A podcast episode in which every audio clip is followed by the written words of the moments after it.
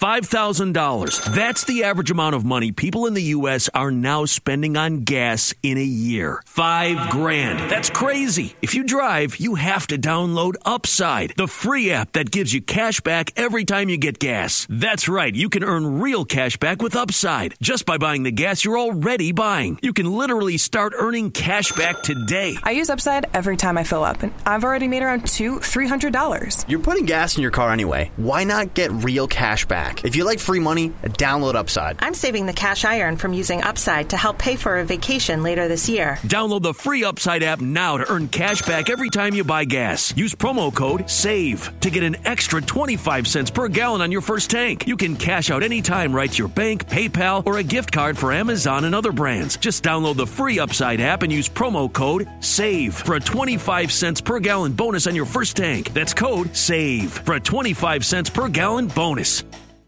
Amigos de Footbox México, hoy martes 29 de marzo, los esperamos junto al señor Brailovsky para hablar de México en las eliminatorias y del sorteo para la Copa del Mundo. Footbox México. Footbox México, un podcast exclusivo de Footbox. Amigos de Footbox México, un placer saludarles. Hoy es martes 29 de marzo. Se terminan las eliminatorias y es que el viernes se llevará a cabo el sorteo de grupos para la Copa del Mundo de Qatar.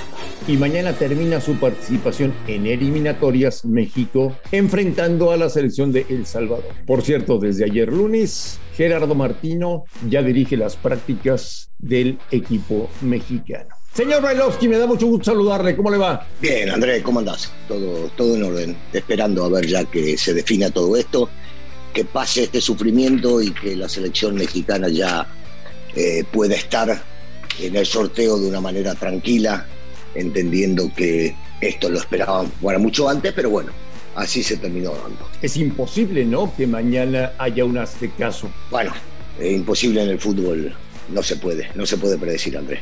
La, lógica indicaría que México gane el día de mañana, que tenga superioridad sobre el equipo salvadoreño y que de una vez por todas se pueda llegar a destapar, espero yo, el tridente ofensivo de, de, México y puedan llegar a disfrutar del partido todos los que vayan al estadio. Por cierto, Héctor Herrera ya se fue de la concentración porque al acumular tarjetas estaba suspendido para jugar mañana, lo liberaron para que regrese con Atlético de Madrid. ¿Tú esperabas más de Herrera, Russo, con selección? Yo, creo que Herrera ha levantado, ha levantado su nivel en Atlético y que ha sido un, tipo dominante dentro de la selección. A veces en la cuestión eh, neta futbolística y seguramente mucho en la influencia suya como, como persona experimentada dentro del mismo. ¿Que Herrera puede dar más? Sí, puede dar más. Y seguramente lo dará. En el Mundial se espera mucho de él por la capacidad que tiene y seguramente Herrera levantará su nivel junto con todo el equipo una vez que estén liberados de la calificación. ¿Qué tipo, qué tipo de alineación ruso ponemos mañana contra El Salvador? ¿Le damos oportunidad a los que no han jugado? ¿Vamos con lo mejor que tenemos? Improvisamos? ¿Qué, ¿Qué, hacemos mañana? Primero no se improvisa, no, de ninguna manera. Es un partido eliminatorio. Y al ser un partido eliminatorio, lo primero que hay que pensar es en conseguir el resultado, en ganar. Para ello hay que poner la mejor alineación que tenés. Y si me preguntas a mí, y se encuentran todos en óptimas condiciones, repito, a los 10 que pueden llegar a jugar y que jugaron en el partido anterior o los dos anteriores, y encontraré al mejor sustituto para Herrera en este caso en eh, la mitad de la cancha. Pero yo en lo personal continuaría con el tridente ofensivo y los mismos jugadores. Ahora un alto, ¿no? Porque muchos dirán no, pero muchos de ellos pueden llegar a ser suspendidos por alguna amarilla para el primer partido del Mundial. Bueno, este, primero hay que priorizar este partido y se puede hablar con los futbolistas y hacerles entender que en alguna que otra jugada eh, dejen pasar un rival para no recibir una amarilla, como le ha pasado a Herrera, que me parece que igual fue injusta la amarilla que le ha sacado y por eso no puede jugar este partido.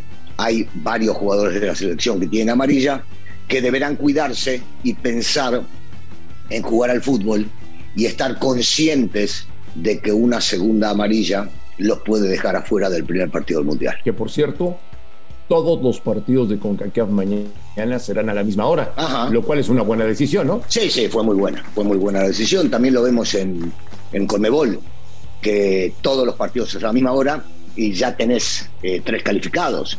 Pero me parece que es una muy buena decisión que se ha tomado previo a y que la última fecha debe jugarse de esa manera para que nadie especule con el resultado del otro. A ver, Russo, te voy a hacer una pregunta. Imagínate que los dueños organizan una junta de emergencia para platicar sobre el tema Martino de cara a la Copa del Mundo. Y se juntan todos los dueños. Si llegara a haber una votación de si continuamos con Martino o cambiamos a Martino, ¿cómo te imaginas que terminarían los números? ¿A favor? A favor de Martino, a favor de la continuidad, eh, siempre y cuando eh, el Tata esté en condiciones de poder seguir por, por lo que lo queja, que no ha podido presentarse en el partido anterior. Eh, si está al 100 físicamente, yo creo que no debería haber ningún tipo de cambios. Ahora, si él aduce que por un tema personal de salud no podrá estar activo durante un tiempo, ya es distinto. Pero si no, yo creo que los, la mayoría de los dueños van a estar a favor de que continúe el Tata Martino. El Mundial de Qatar para México con Martino va a ser mejor, peor o igual que los anteriores. ¿Ambos? Ambos. Ambos. Ambos. Bueno, yo, yo espero que sea mejor, todos esperamos que sea mejor. Eh, imaginábamos cuando llegó, dejando de lado este último año y medio, que iba a haber un progreso interesante con la selección. Así que yo, yo espero que en siete meses se pueda llegar a liberar esta cuestión de la presión extra que tienen los futbolistas y el cuerpo técnico por el fútbol que han mostrado y pueda llegar a organizarse de buena manera. Ahora, siempre dependés del grupo que te toque y del cruce, Andrés. Hoy por hoy es fundamental, es vital saber primero con quién te vas a enfrentar y después cuál va a ser el cruce. Entonces de esa manera podemos llegar a, a darnos cuenta de cómo, cómo puede llegar a ser la participación de México. Hablar el día de hoy sobre ese tema la veo muy complicada, la veo muy difícil porque no sabemos dónde va a estar, no sabemos en qué bombo le va a tocar, no sabemos si va a ser cabeza de serie, lo más lógico, pero no es seguro, es que Portugal hoy termine calificando. Hey, it's Kaylee Cuoco for Priceline. Ready to go to your happy place for a happy price? Well, why didn't you say so? Just download the Priceline app right now and save up to 60% on hotels. So, whether it's Cousin Kevin's Kazoo concert in Kansas City, go Kevin, or Becky's Bachelorette Bash in Bermuda, you never have to miss a trip ever again. So, download the Priceline app today. Your savings are waiting. To your happy place for a happy price. Go to your happy price, Priceline. Entonces se ve difícil. Creo o imaginé o leí que también depende de un partido que juega Holanda contra Alemania. ¿Qué otros dirán en los papeles que la lógica es que Alemania no pierda, entonces no tiene chance Holanda de superar a México en este caso? Yo veo muy difícil, muy difícil que México vaya a ser cabeza de serie. Por lo tanto, al no serlo, eh, el cruce después de, de la calificación, Dios mediante, puede llegar a ser complicado. ¿Y qué hacemos, Russo, con la preparación? Te voy a explicar por qué. Abril y mayo, finales de torneos de clubes. Junio, se supone que para la FIFA, obligatorio de descanso para los jugadores, pero en México todos los equipos se van a ir a Estados Unidos Sí. a ganar dólares. Julio, arranca la liga en México para terminar en noviembre. Y los clubes europeos van a liberar a los jugadores una semana antes de que arranque Qatar. Entonces, ¿cómo preparas al equipo? Bueno, se ve de acuerdo al calendario que es muy complicado, pero de una vez por todas, si el fútbol mexicano le quiere dar prioridad al Mundial, deberán sentarse y buscar una alternativa para que los futbolistas estén más tiempo entrenando con el cuerpo técnico de la selección y poder llegar a ser un buen mundial. A ver, acá no hay, no hay inventos dentro del fútbol. Cuanto mejor trabajás y más trabajás, te pueden salir las cosas de otra manera. Y si hasta el momento no se ha hecho, creo que es momento de poder llegar a empezar a hacerlo. Entonces, eh, digo, yo, yo estoy hablando de un tema que me encantaría que pueda suceder. Lo veo difícil, lo veo complicado. Por lo general los clubes no quieren ceder a sus futbolistas eh, para que no jueguen una liguilla, por ejemplo. Pero eh, si queremos priorizar el tema del Mundial, que al ser un año mundialista me parece que es lo más importante, deberían cambiar y pensar en hacerlo. ¿Va a ser un buen Mundial, Ruso, en invierno? Bueno, eh, un Mundial distinto, un Mundial diferente, un Mundial que no, nunca vimos, todo cercano de una cancha a la otra, de las concentraciones mismas. Eh, yo, yo espero que sí, yo espero que sea un muy buen mundial y que podamos llegar a ver partidos eh, atractivos que nos puedan llegar a divertir e ilusionar que el fútbol sigue creciendo. Eh, las casas de apuestas colocan, a ver si estás de acuerdo. Uno, Brasil. Dos, Francia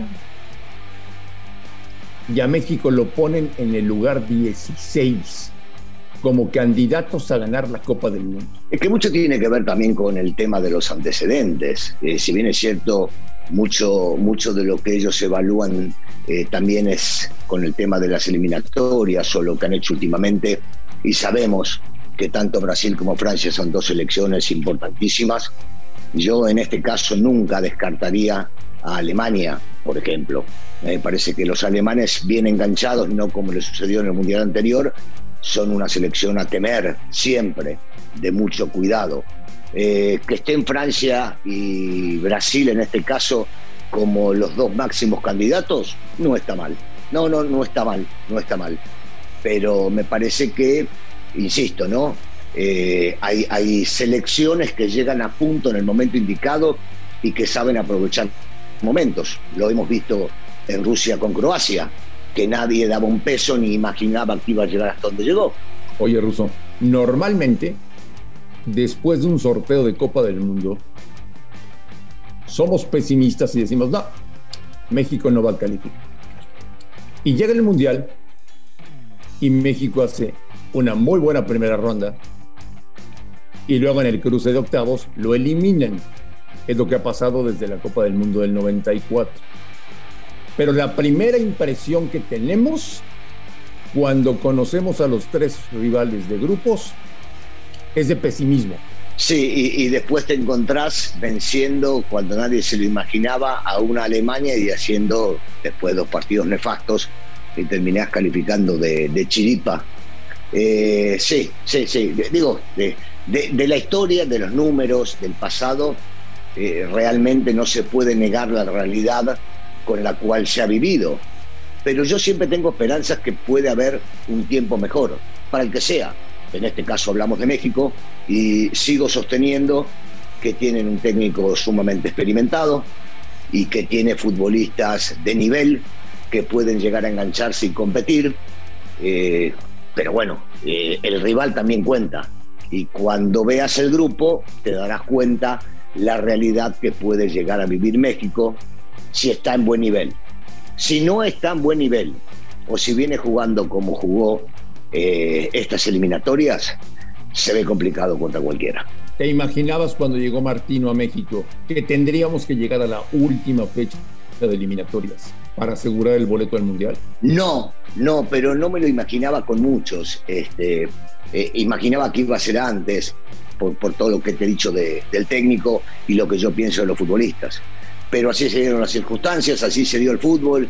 Este, una, una Canadá sorprendente que cuando directamente no tenía por qué participar del octogonal porque estaba eliminado antes de la pandemia, termina siendo eh, un equipo y una selección eh, eh, formidable en este torneo, porque los americanos siguen creciendo y han demostrado tener calidad inclusive con jóvenes y con variantes. Entonces se te empieza a complicar y, no, es nada, no es nada fácil. Así como hemos visto que Costa Rica había bajado su nivel de una manera muy considerable y en los últimos partidos, varios de los últimos partidos, termina cosechando muchos puntos y ya con la oportunidad de jugar ese repechaje que me imagino yo hace una fecha ni lo soñaba. Señor Brailovsky, que pase un excelente martes. Mañana estaremos platicando mucho más de las eliminatorias para la Copa del Mundo. Y el fin de semana reanudan los torneos de clubes. Ruso, te mando un abrazo. Igualmente, André, un saludo para todos. A nombre de Daniel Alberto Brailovsky y de André Marín, esto fue Footbox México del 29 de marzo. Gracias por escucharnos. Los esperamos mañana. Esto fue Footbox México, solo por Footbox.